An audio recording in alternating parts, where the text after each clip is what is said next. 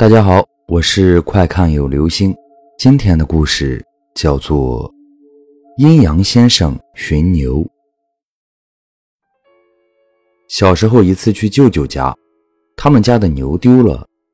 大山里山高林密，很难找到。平时主要靠牛脖子上的铃铛来找，不巧路上看到铃铛已经掉了下来。山高人稀，再远处就是更原始的森林。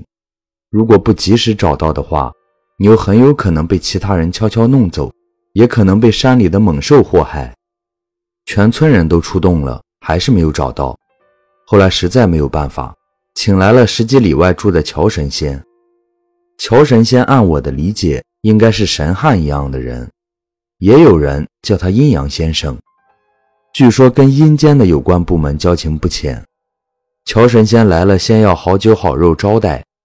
舅舅家杀了只大公鸡，吃饱喝足后，乔神仙打着酒嗝走出堂屋，让舅母拿出一只碗，里面装些清水，再拿一根筷子来，然后口里念念有词，最后那筷子竟然竖直立在碗里。神仙还交代，不许我和舅舅家的小孩靠近。等会儿过了一时三刻，筷子倒了，就按倒的方向去找牛。你还别说。还真把牛给找到了。多年过去了，我经常怀疑是不是乔神仙本人把牛给藏了起来。但他能把筷子插在清水里，能控制筷子倒的方向，也是有真本事的。好了，这就是今天的故事：阴阳先生寻牛。